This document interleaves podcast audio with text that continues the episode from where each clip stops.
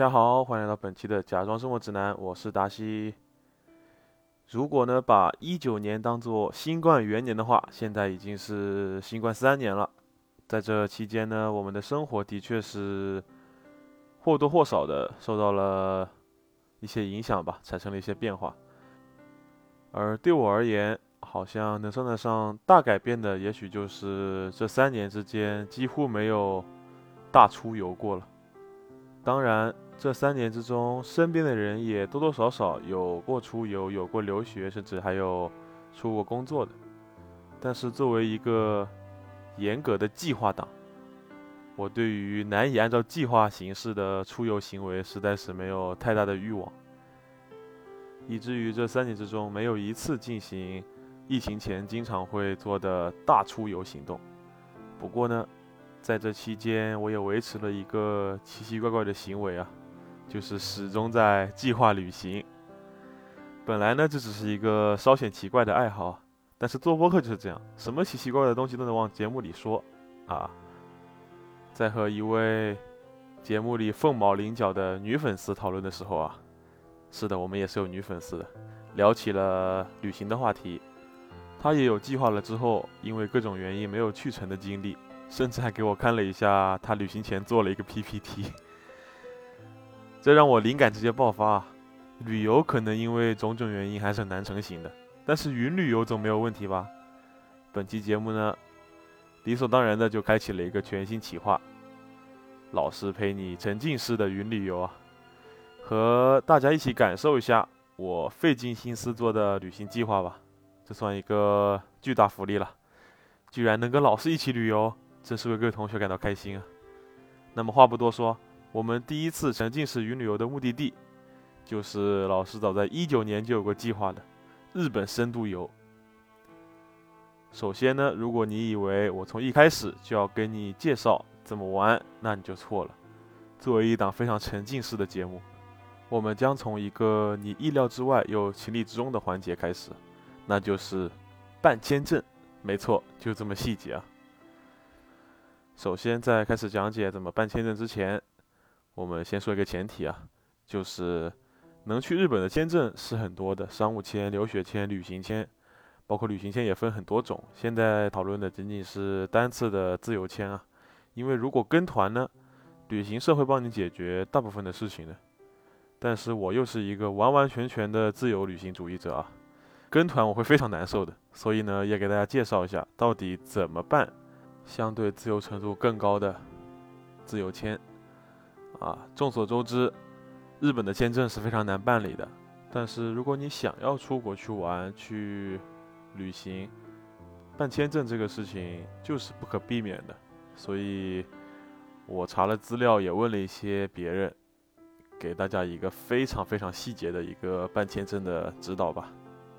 更何况我们是中国人，去大多数国家都还挺麻烦的。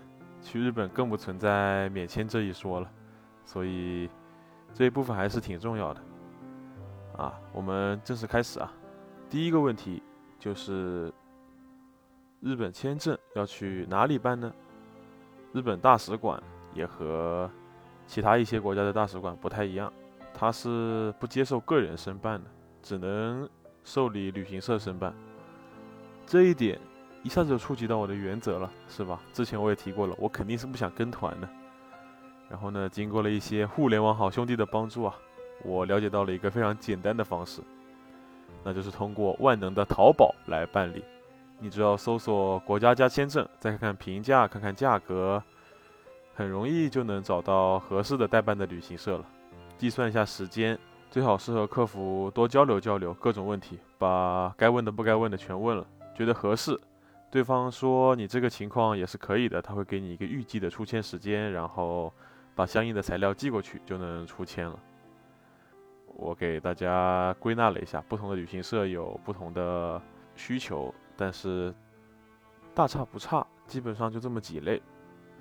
第一类呢，就是会给你一份申请表，填一些信息，提供一些照片之类的，不是什么很困难的事情。有出国经历的同学应该都知道。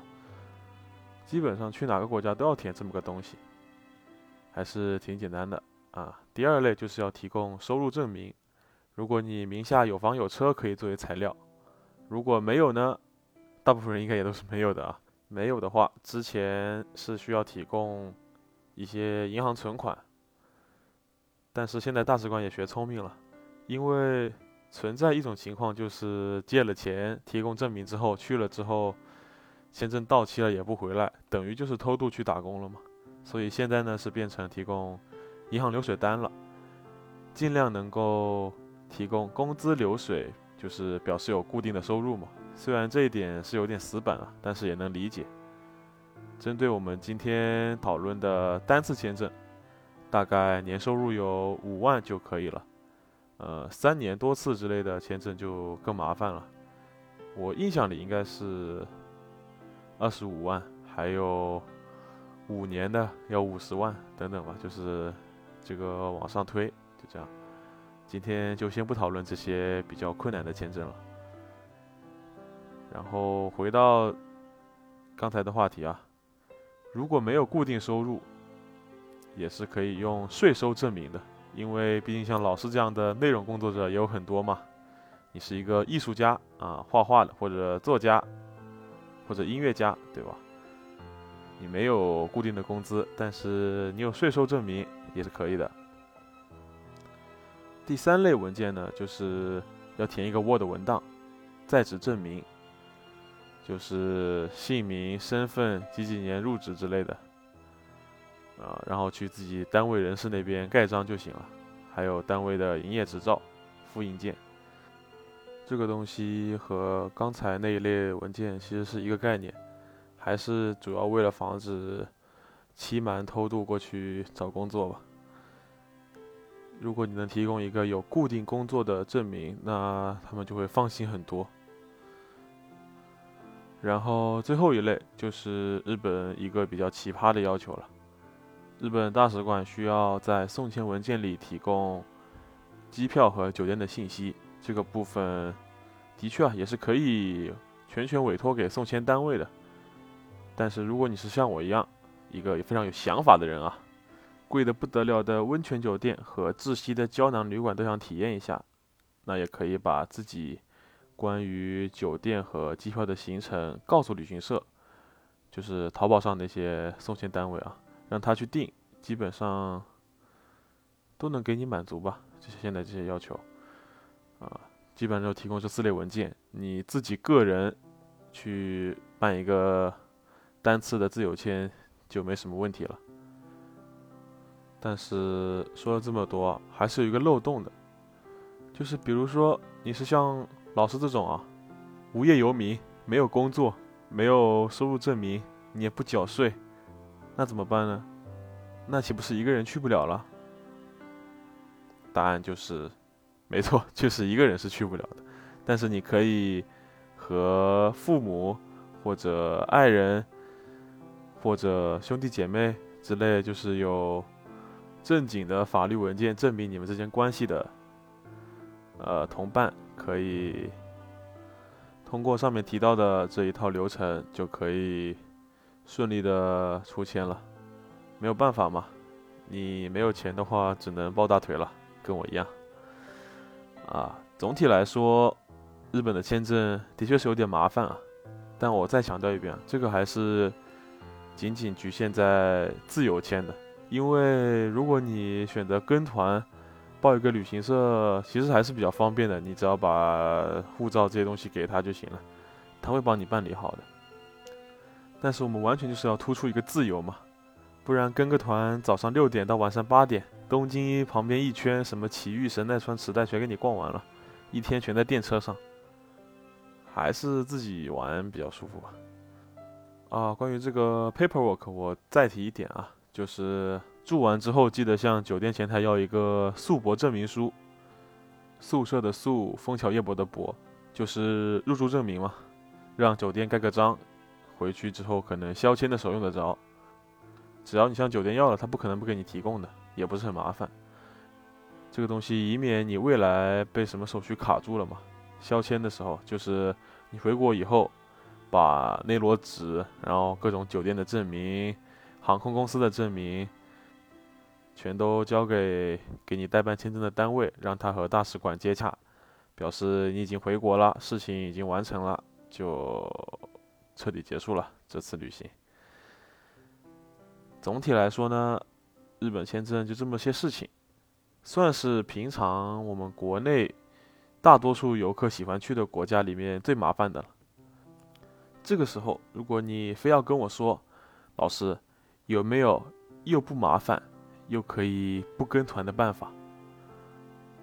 答案是，还真是有一个，但是呢，这个办法我不是非常鼓励啊。因为我也不知道这个东西到底有没有完全符合法律法规，因为感觉上好像有点游走在违法边缘的意思啊。但是这个方式也有挺多人会选择这么做的，我也可以给大家讲一下，就是一些旅行团、旅行社、旅行 APP 会有一种称之为团队自由行的事务，顾名思义啊。就是跟团过去，跟团回来，你只需要住在他给你们一群人订好的酒店里，中间的全部时间你都可以自己决定怎么玩。这种方式就不需要再提供之前说的什么在职证明、什么工资流水这种东西，只用提供基本的签证就好了。旅行社都会给你安排好的，不过呢，需要比较高的押金，这个也能理解嘛。万一你跟团过去跑路了，他们也需要一些风险对冲嘛。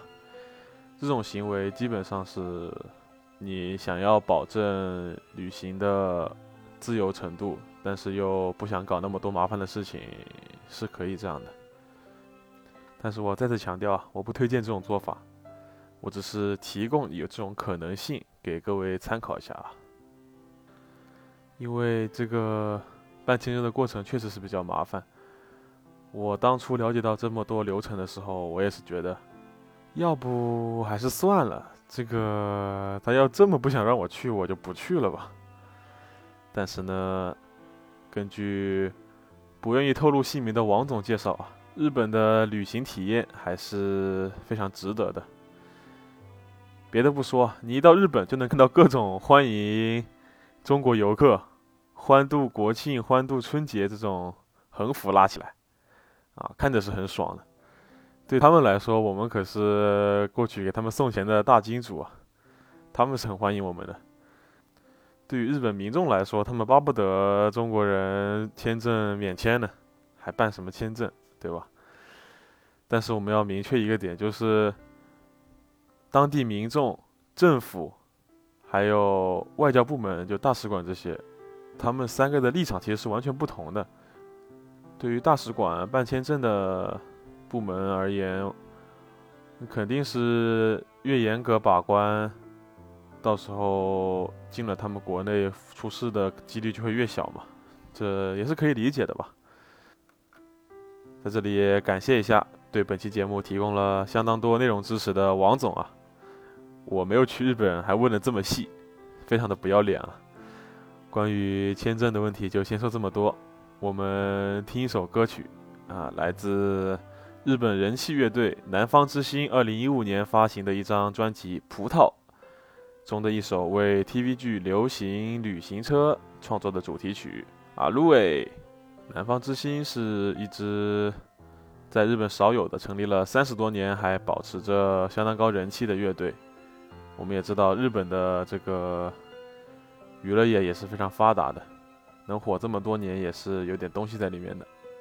啊，这首歌和电视剧虽然内容都跟旅行没有什么关系啊，但是歌名里有啊。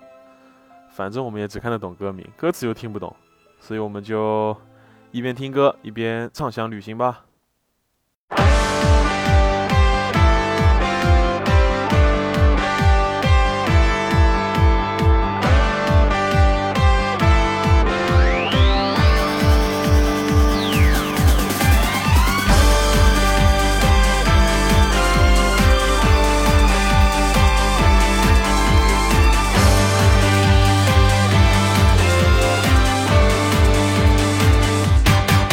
しからシょっシょっショッでろ勝負に行こう。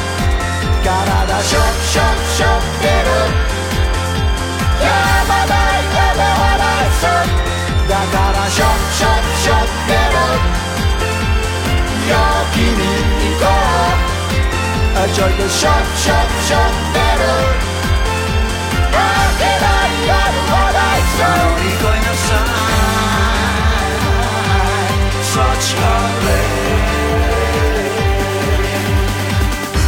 悲しいことは言葉に変え星を見上げてそっと歌うといいよ君が生まれて出会えたことそのことだけでみんな幸せなんだ幸せなんだもし夢が叶うならこの愛を受け止めてだからしょしょしょける勝負に行こ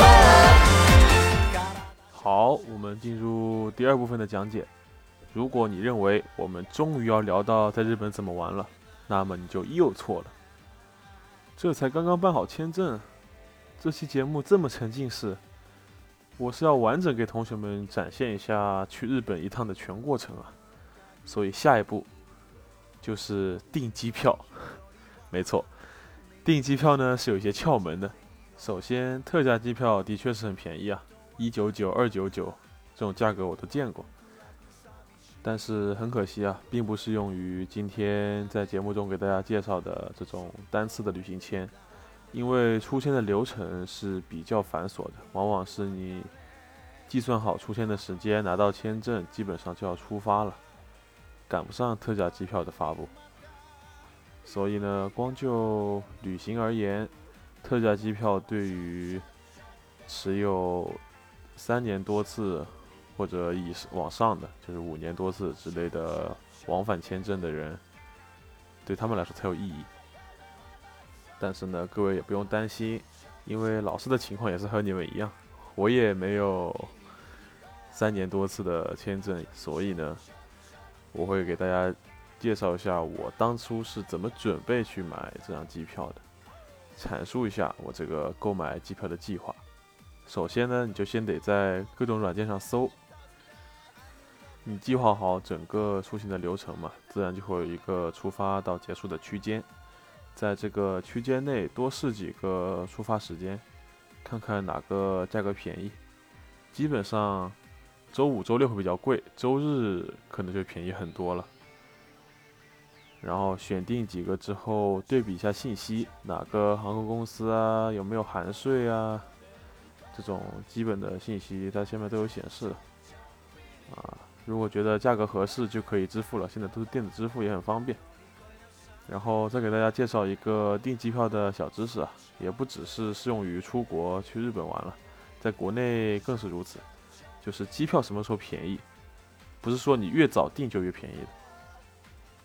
降价提价是有一个周期的，比如说一个月前比较便宜，那它卖的差不多了，可能就不降价了。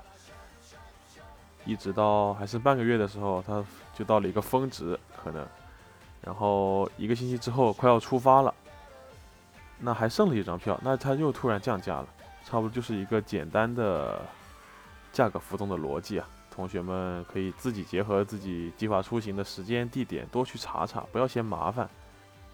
每天点几下手机看看，说不定就能省出大几百、小几千的费用呢。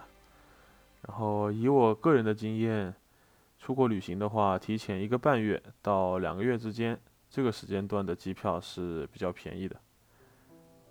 差不多你出国旅行的计划也是一个半月、两个月就可以开始做了嘛。然后总的来说，机票就是提前两个月到一个半月之间这样。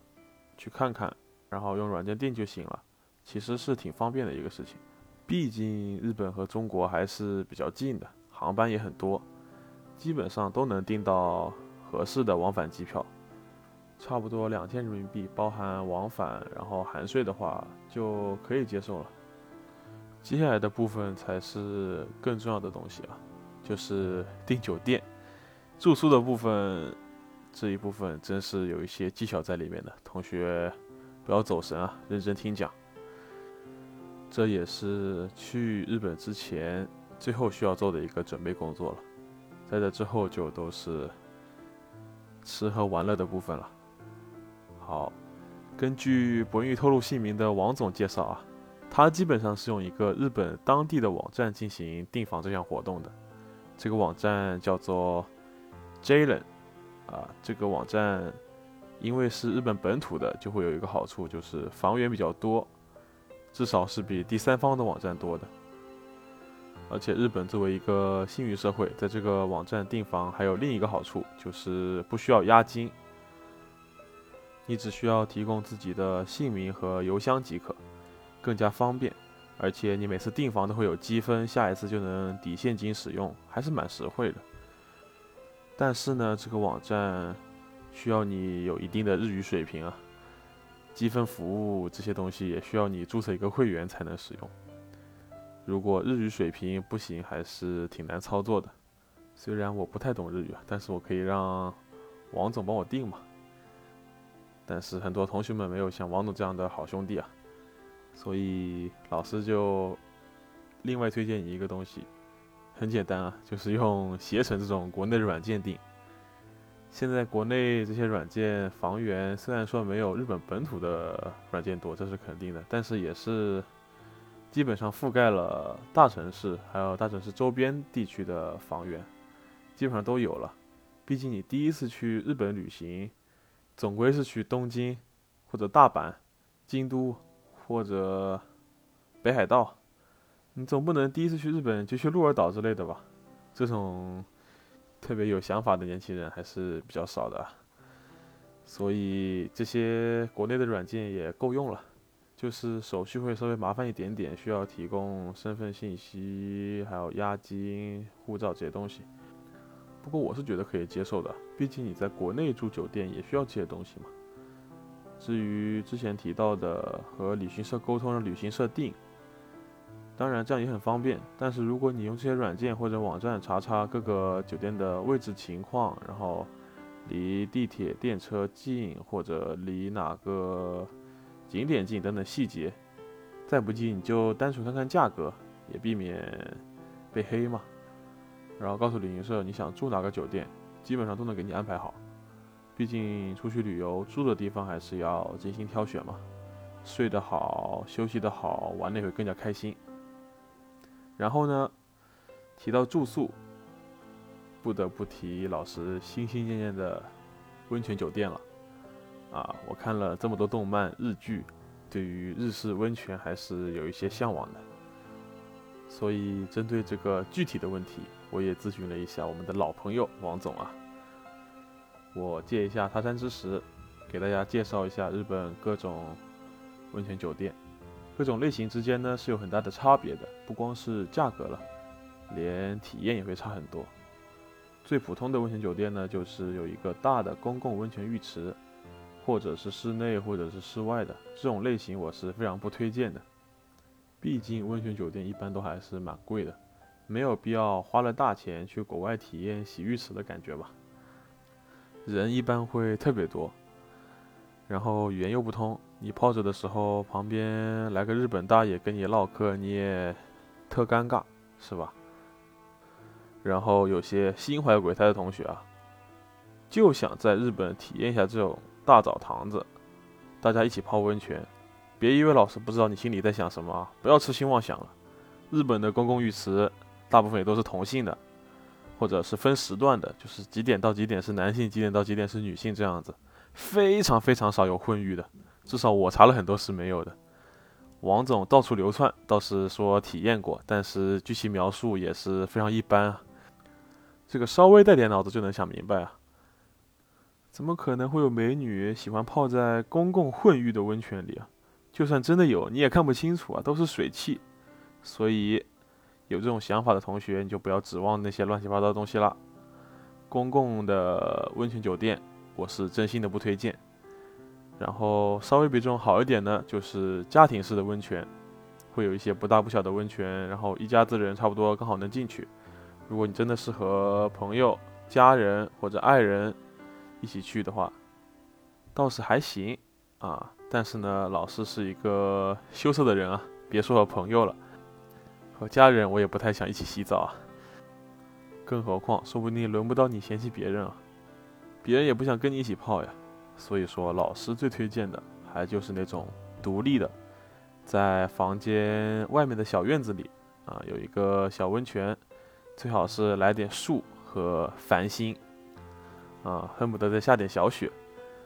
你裹个白毛巾或者披个白浴衣，然后在旁边看一会儿灯红酒绿，温度正合适的时候，呲溜一下进去，实在是太爽了。我现在光在这里想想都我已经很开心了，这种体验还是要感受一下的。当然，这种形式的温泉酒店比较贵，不过你出去玩了，住一个晚上，好的酒店在比例上也是一个比较小的部分了。各位同学有机会。还是要体验一下的，老师自己也非常心动啊。不过呢，对于这种好点的温泉酒店，有一个小提示啊，就是他们这种酒店一般会把晚餐的费用也包括进住宿费。这个其实和国内很多的大宾馆是一样的，他们定的用餐时间如果过了就没有了，而且只能在一个特定的区域，就是餐厅嘛。然后餐厅有餐厅的景色啊，据他的说法是吃饭时比较适合的景观。然后你要是不去的话，还会对你颇有微词啊，虽然不会表现出来，但是也提醒一下各位同学吧。还有一个点呢，就是日本酒店和国内收费有一个非常大的区别，就是日本酒店收费是按照人头收费的，比如一个大床房，你跟你朋友一起。那就是收两个人头的钱，然后理论上，你一个人住单间、住标间、住大床房，其实都是一个价钱的。不过没有特殊的情况，你是一个人的话订不到大床房的，非常奇怪的一个规定啊。但是日本就这样，这个点真的是需要好好注意一下。没有人跟我说之前，我根本想象不到。好啊，这一整期。没有想到，只是把旅行前的准备工作说了一下。不过这也体现了我们节目是非常细节的。本期也是干货满满啊，很多有的没的知识给到大家。但是呢，这个时候就有同学会问了：怎么没有正经的旅行攻略啊？去哪里吃？去哪里玩？怎么出行最方便？在这里呢，老师也郑重的回答你：攻略是有的。计划也是非常详细，但是哪一期播出我就不知道了。什么时候再次重启本期的企划，就什么时候放出。而且每期节目的选题都是很随意的，基本就是前一天我想到什么，这一期就录什么了。啊，所以呢，同学们如果想要知道后面的计划，可以在评论区大量留言啊。同时呢，还要做到时不时留言啊，让我总能想起这件事情。啊，说不定哪一天就把下一期录了。好，今天的节目就到这里了，我们下周五再见，拜拜。